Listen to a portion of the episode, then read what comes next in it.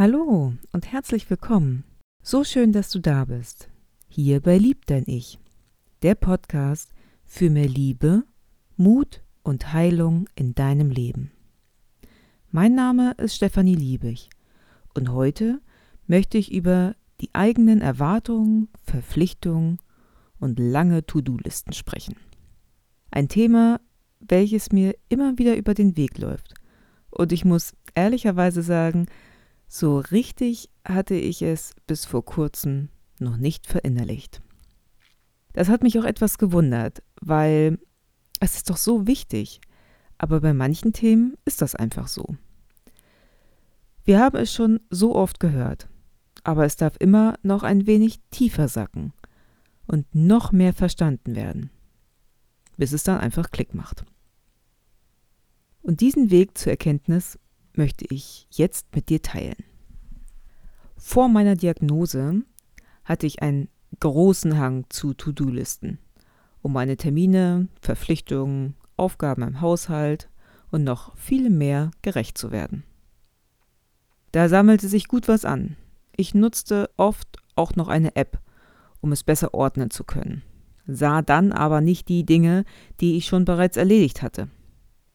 Die Liste wurde länger und länger und ich immer unmotivierter und ich bemerkte, dass ich immer nur noch fordernder mir gegenüber wurde, weil ich es doch eigentlich immer schaffen wollte.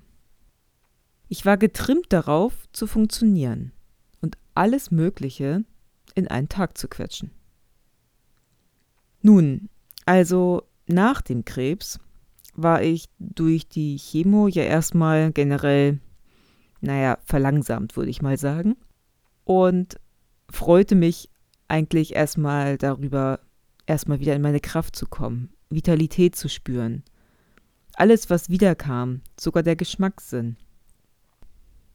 Auch wenn es mir manchmal nicht schnell genug gehen konnte.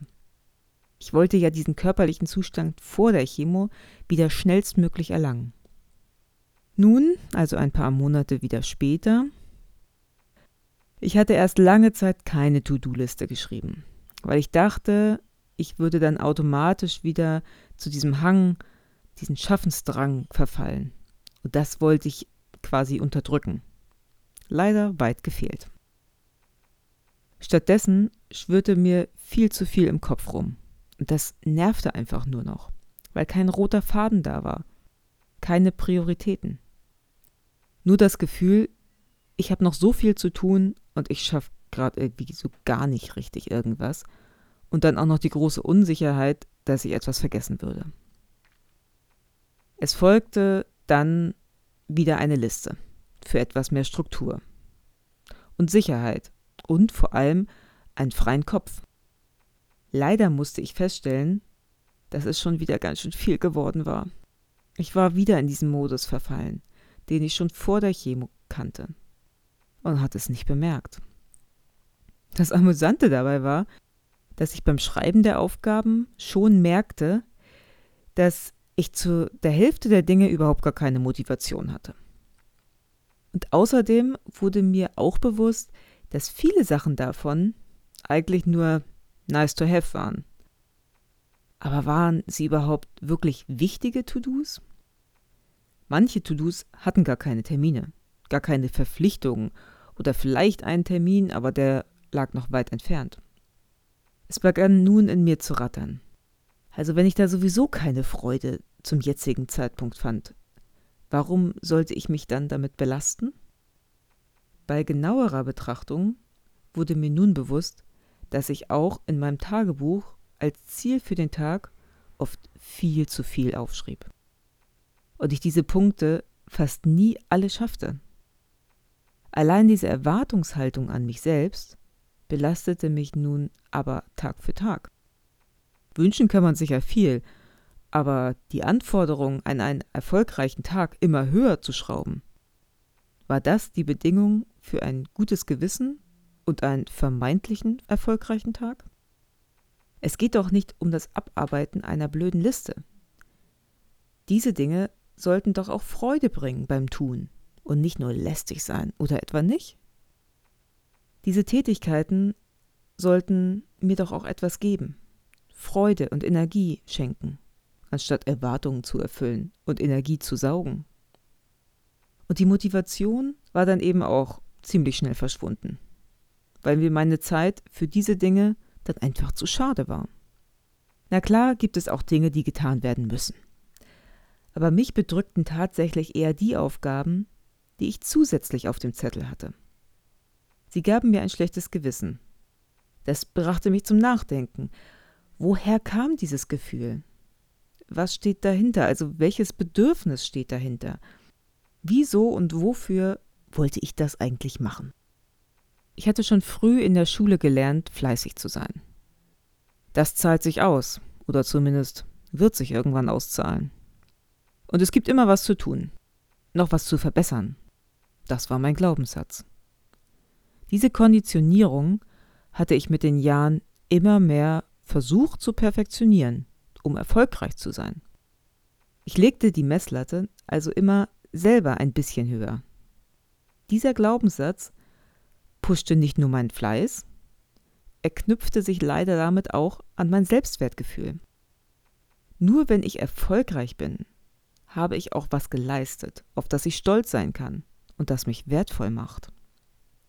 Im Umkehrschluss bedeutet das, bei nicht erreichter oder geringer Leistung fühlte ich mich minderwertig, war einfach nicht zufrieden mit mir und suchte Lob und Anerkennung im Außen.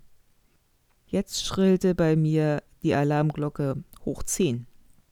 Das erzählte ich mir also die ganze Zeit im Unbewussten.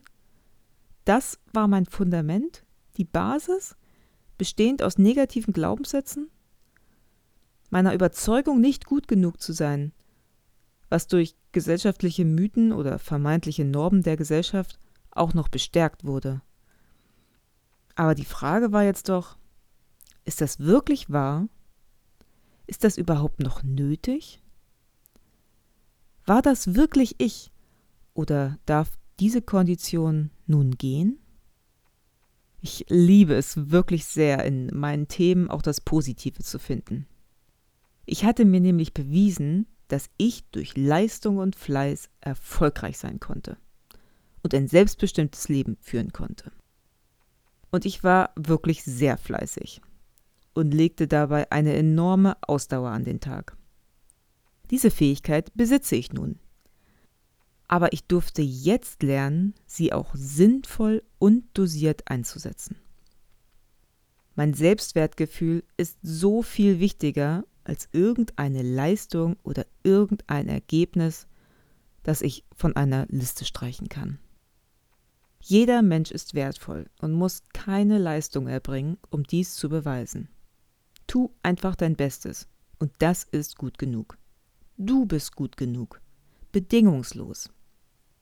Ich weiß, dass ich dies nun wieder lernen darf.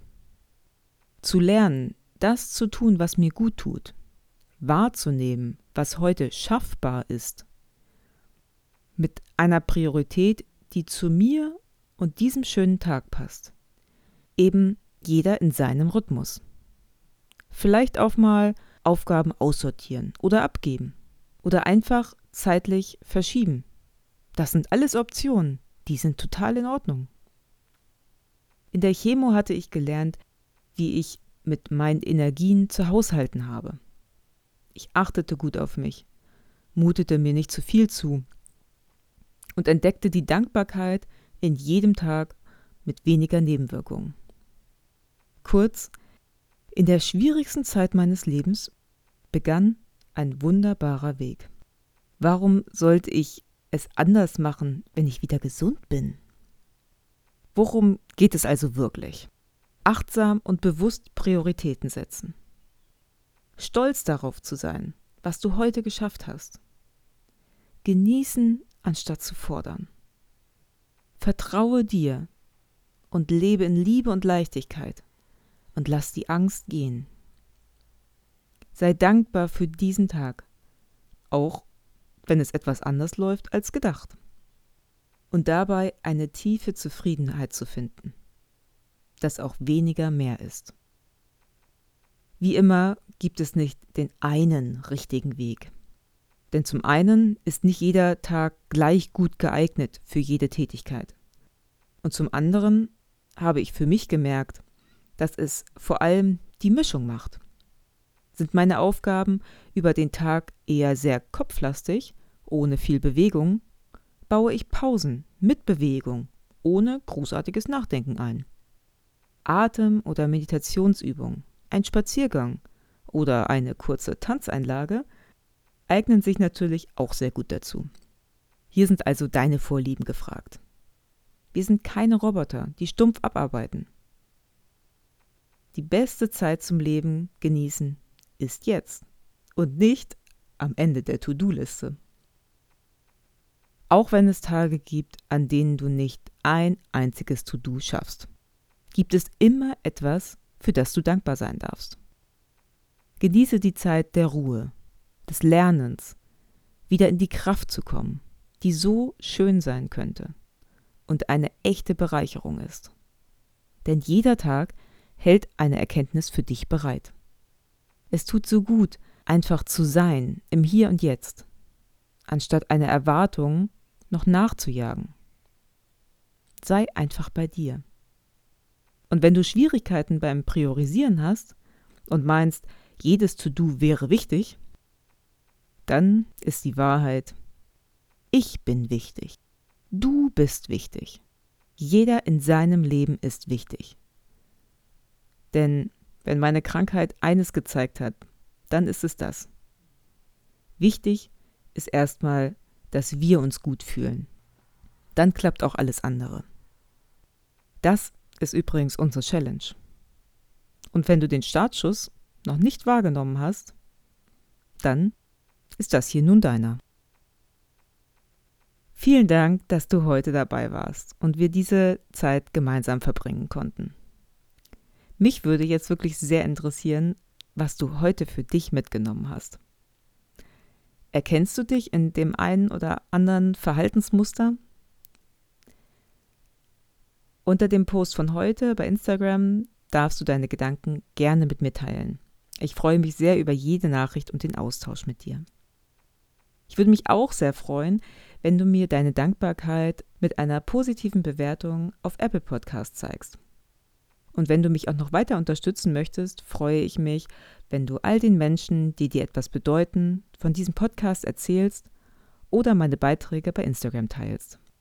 Das lässt mich wachsen und ich kann meine Vision in die Welt hinaustragen, um Menschen mit Liebe, Mut und Dankbarkeit wiederum zu unterstützen und mein Wissen mit ihnen zu teilen.